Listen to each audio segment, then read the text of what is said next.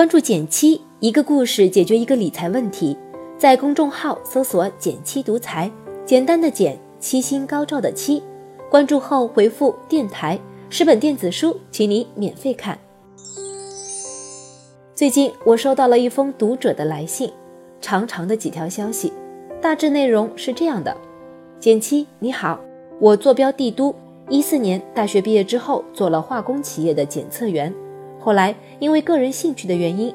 转行加入一家中型互联网公司做产品经理，我在这家公司做了两年多，自己也能独立承担项目了。去年年中赶上了一波机会，跳槽到了一个更年轻的平台。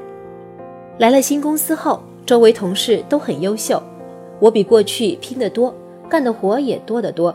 除了产品，还包括一些运营、商务，甚至一些招聘工作。现在不仅越来越忙，还越来越找不到方向。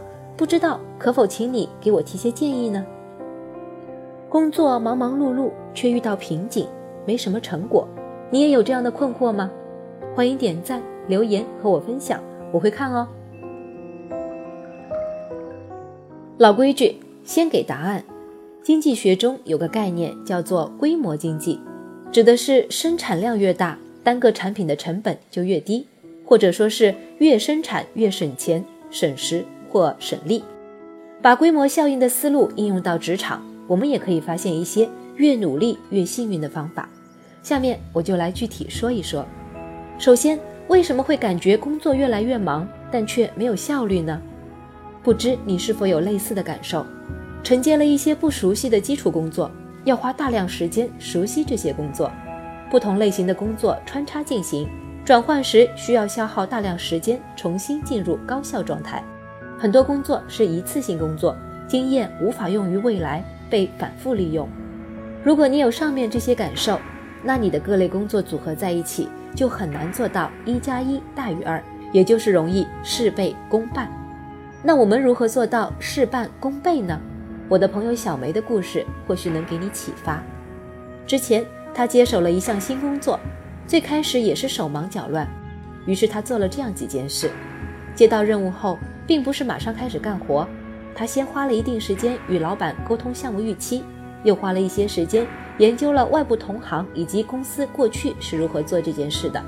在此基础上，他有了初步的项目目标和方案。拿着这个方案，他又与老板再次讨论和优化，同时争取到了一定的内部资源，以及协调了内部一些与他想法比较一致的团队成员。团队和资源到位了。他将项目工作进行合理切分，尽可能让专业的人做标准的事。他会协调大家的配合。最后，他还尽可能在过程中形成了一些标准的供货商合同、运营制度等等，方便项目循环使用。从小梅的故事中，我们可以总结出三点可用的行动方案：第一，制定更明确、更一致的目标，方便争取资源，避免无用功；第二，找专业的人做专业的事，这样不仅可以提高效率，质量也会更稳定。第三，把重复的事标准化，从而可以提高效率，化繁为简。除此以外，我还想和你分享一本书《将才》。这本书来自一位从基层奋斗起家的台湾企业家杜书武。杜书武认为，良好的职业发展之路应该经历兵、士、将三个阶段。书中提到两个细节：第一，无论是处在哪个阶段，你的成长速度都应该是不断加快的。这一点其实也符合我们前面说到的规模经济。无论我们在什么岗位上，都可以不断反思：当我们多做一步努力时，是否会产生对应的价值？千万别用战术上的勤奋掩盖了战略上的懒惰。第二，你每进入下一个阶段，往往需要更长的磨练。但同时，你收获的成长也会更大。在一开始的读者来信中提到，他在能够独立完成项目后，选择跳槽到了更好的平台。其实，这就是一个从单兵作战到成为一个中层管理者的过渡。一方面，这一阶段的能力模型会和前一个阶段有所不同；另一方面，这一阶段的难度也在上升。也许你可以耐心一点，现在比较难。但往往也说明你的收获会更大呀。